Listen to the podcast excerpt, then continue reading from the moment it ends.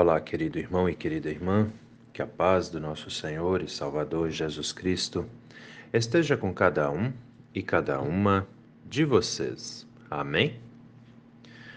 Hoje é sábado, dia 12 de março, e antes de começarmos a nossa meditação, só lembrando que hoje à noite, às sete horas da noite, nós temos culto na comunidade de Bom Jesus, no bairro Estrada Nova.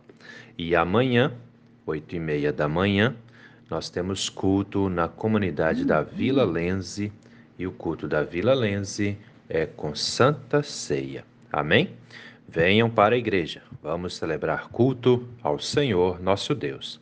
Hoje à noite também, às 19 horas, na comunidade da Vila Lense, nós temos o encontro de jovens. Atenção, jovens, adolescentes, venham para a igreja. Na casa do Senhor, vocês, nós, todos nós, sempre temos muita coisa boa para aprender. Todos são muito bem-vindos e muito bem-vindas também. Amém? Vamos meditar na palavra? As palavras das senhas diárias para hoje trazem do Antigo Testamento o Salmo 33, versículo 6, onde o salmista diz assim: Os céus por sua palavra se fizeram, e pelo sopro de sua boca o exército deles. E do Novo Testamento, as senhas diárias trazem para hoje o livro de Atos dos Apóstolos, capítulo 17, versículo 25, onde o evangelista Lucas, que é o autor do livro de Atos dos Apóstolos, escreve assim: Deus não é servido por mãos humanas, como se precisasse de alguma coisa, pois Ele mesmo é quem a todos dá vida, respiração e tudo mais.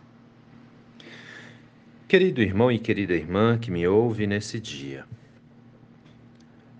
eu sei que todos vocês que me ouvem já ouviram falar que Deus é o Criador. Não é assim? Você sabe que Deus é o Criador. Muito bem, você já ouviu isso, você mesmo provavelmente já falou isso também com alguém né? Que Deus é o Criador. Muito bem. Mas o que isso significa para você? Você saber que Deus é o Criador. O que, que essa palavra te diz?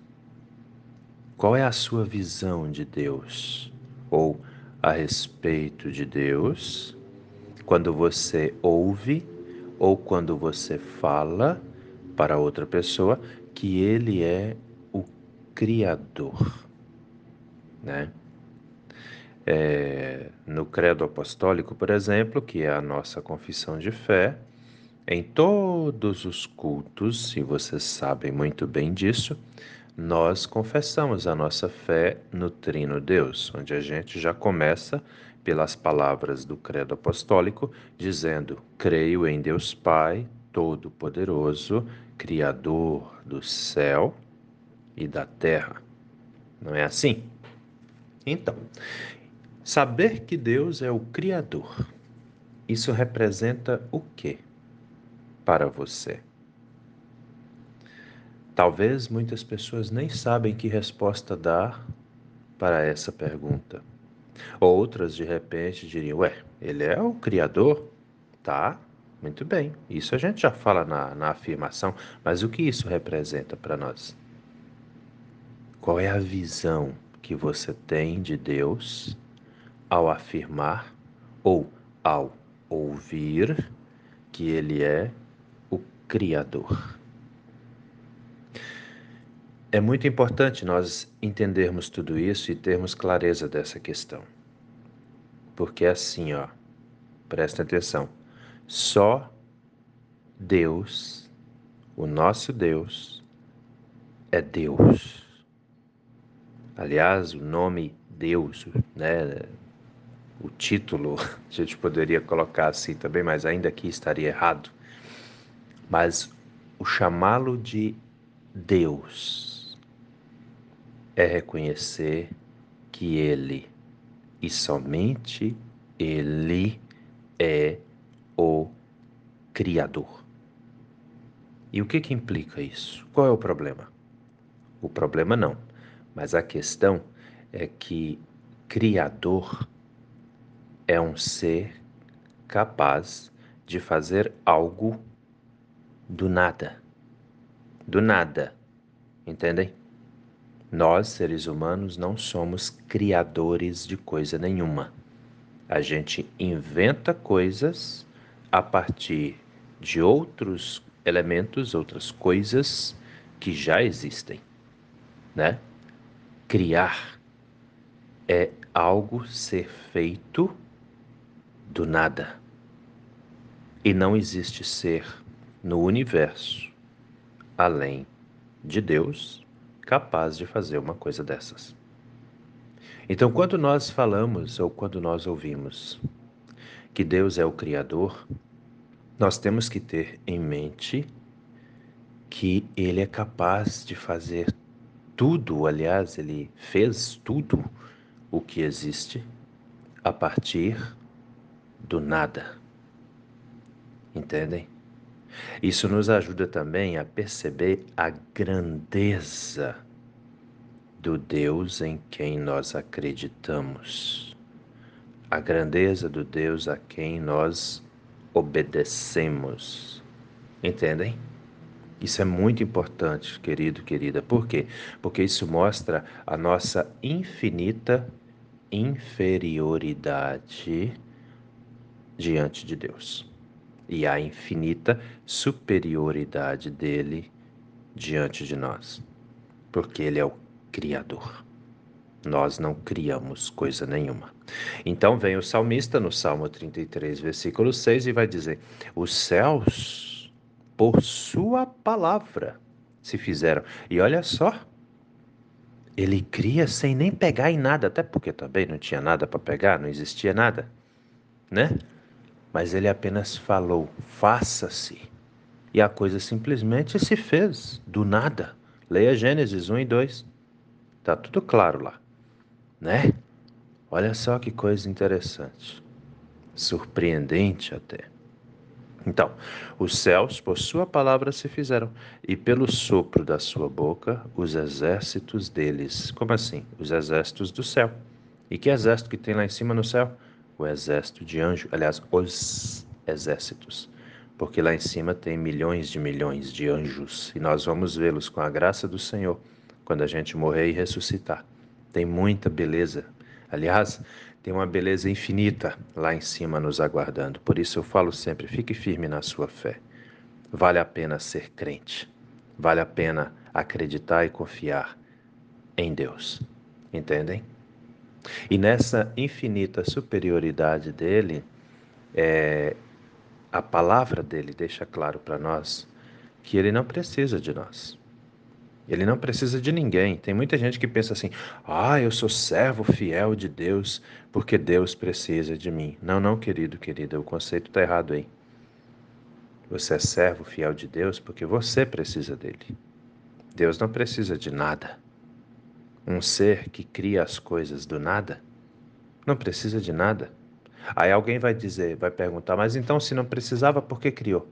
Porque ele gosta de criar. Ele é criador. Ele gosta. Ele tem alegria em criar e dar vida. Entendem? Observa a natureza. Tu vai lá, corta uma árvore, passa um tempinho, ela está tá brotando de novo, está nascendo de novo. Isso é o agir de Deus. Observa você. Você se machuca, cai, corta, rasga, sei lá. Passa um tempo, aquilo está curado de novo. A vida se renova, porque tudo faz parte da criação de Deus. Entendem? As árvores que dão frutas, por exemplo, elas dão frutas porque Deus mandou que fosse assim. Para quê? Para nossa existência, sobrevivência para que nós não passássemos dificuldade. A natureza está aí. A pessoa fala mãe natureza, né? Mãe não, só existe um ser que é Pai, que é o Deus que criou tudo. Para que nós fôssemos servidos também pela criação. Mas somos servos dele, não porque ele precisa de nós, nós que precisamos dele. É o que é, nós lemos no livro de Atos dos Apóstolos, no capítulo 17, versículo 25, onde diz assim: Deus não é servido por mãos humanas, como se precisasse de alguma coisa, pois Ele mesmo é quem a todos dá vida, respiração e tudo mais. E aí eu te pergunto, pensa um pouquinho. Um ser tão grandioso, tão poderoso, vai precisar de seres humanos simples, falhos, pecadores, como nós? É óbvio que não. Entendem? E ele nos ama. O que é mais legal de tudo isso que eu já falei até agora é isso. Ele nos ama, mesmo de com tanto poder, mesmo sem precisar de nós, né? Ele nos criou para termos comunhão com ele, para amarmos a ele. Mas não porque ele precisa, e sim porque ele gosta da comunhão, da união. Só para você ter uma ideia, lá em cima no céu é uma paz infinita. Não existe problema, não existe discórdia, não existe guerra, não existe morte, sofrimento, dor, tristeza. Não tem isso lá em cima, não, é só alegria. A alegria da convivência, a alegria da comunhão, e é eterno, nunca vai ter fim. E é para lá que nós vamos com a graça do Senhor. Entende? Por quê? Porque Ele ama a paz, a alegria. Lá em cima não tem nenhum tipo de sofrimento. E é para essa comunhão que Ele quer que nós, nós estejamos juntos com Ele. Não porque Ele precisa de nós. Entendem? Não porque Ele precisa, mas nós precisamos. Por isso, meu irmão, minha irmã, fique firme na sua fé. Não deixe de acreditar em Deus, que é o Supremo Senhor, Criador do universo, para acreditar em criaturas, em coisas que foram criadas ou inventadas pelo ser humano.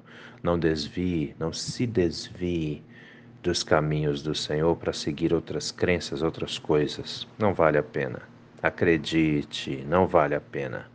A nossa vida aqui na terra, mesmo que tem sofrimentos, ela é extremamente, aliás, infinitamente pequena e curta diante da maravilha da vida eterna que Deus preparou para todos e todas nós.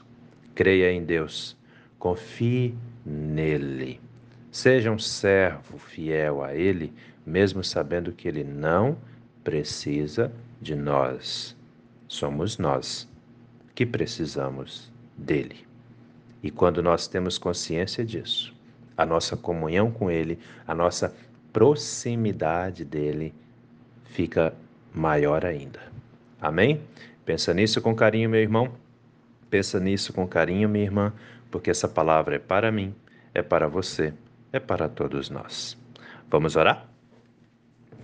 Deus eterno e todo-poderoso, muito obrigado, Senhor, pela noite que passou em que pudemos descansar protegidos e protegidas pelo Senhor. Obrigado por mais esse dia de vida que recebemos do Senhor, onde o Senhor renova as nossas forças e nos dá mais uma vez a oportunidade de seguirmos adiante. Assim eu te peço, Pai amado, derrame sobre todos e todas nós o seu Santo Espírito. Que o Senhor nos ilumine, nos guie, nos oriente para que possamos continuar seguindo em nossos caminhos, sempre firmes na fé no Senhor. Não é o Senhor que precisa de nós, nós sabemos bem disso, mas temos a certeza de que necessitamos da Sua graça, da Sua presença em nossas vidas, da Sua misericórdia. Assim te pedimos, Pai amado, continue com a Sua mão protetora, cuidadora e curadora sobre todos e todas nós também. Abençoe nossas casas. Abençoe, Senhor, as pessoas que estão enfermas. Restaure a saúde delas novamente, pois nós é que necessitamos do Senhor. Venha morar em nossas casas, venha habitar em nosso lar, de modo que em nossos lares haja sempre a paz que vem do Senhor. Abençoe os casais, os pais, os filhos, os idosos, para que haja cada vez mais união e comunhão conosco e entre nós e o Senhor. Fique conosco, meu Deus, hoje e a cada novo dia de nossas vidas. É em nome do nosso Senhor e Salvador Jesus Cristo que te pedimos e desde já também te agradecemos, pois temos a plena certeza de que o Senhor ouve os nossos, as nossas orações e atende aos nossos pedidos também. Em nome de Jesus. Amém, Senhor. Querido irmão, querida irmã, que a bênção do Deus eterno e todo-poderoso, Pai, Filho e Espírito Santo, venha sobre você e permaneça com você hoje e a cada novo dia de sua vida, em nome do nosso Senhor e Salvador Jesus Cristo. Amém e até a próxima.